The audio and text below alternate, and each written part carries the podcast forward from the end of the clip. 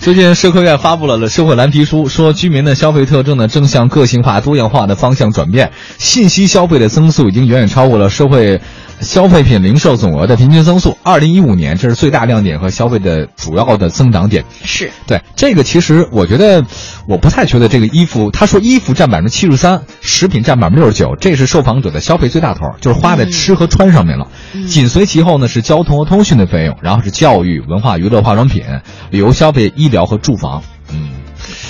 这很应难说。该是因人而异吧。昨天嗯我是听一个什么节目，他就是说人的交通上面所花的费用还是挺高的，嗯尤其是对啊跟你买什么车有关系。嗯你一年的保险啊、嗯油费啊，还有各罚种款。啊，对，罚罚单啊，款加罚在单一什么块儿的好几万呢，嗯对吧？我不太觉得衣服和食品，像我这样夏天二十九、冬天六十九的 人，冻批走了，我心很痛的。你可以到河北去买。白沟是吗？对， 我正有此意呢。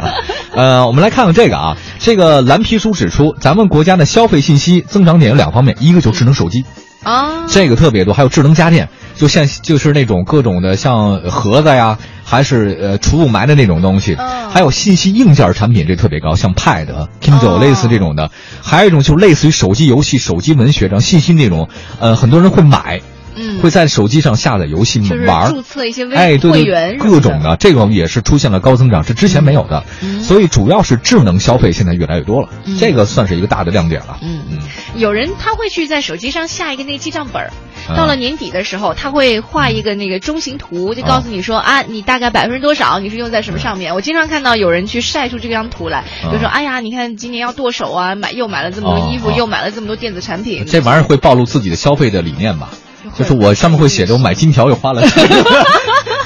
你家这里可以今天又买了个别墅， 你哎这呀，种兰博理基财尼得多少钱呢？这个，我的我我的账单就是这样 啊，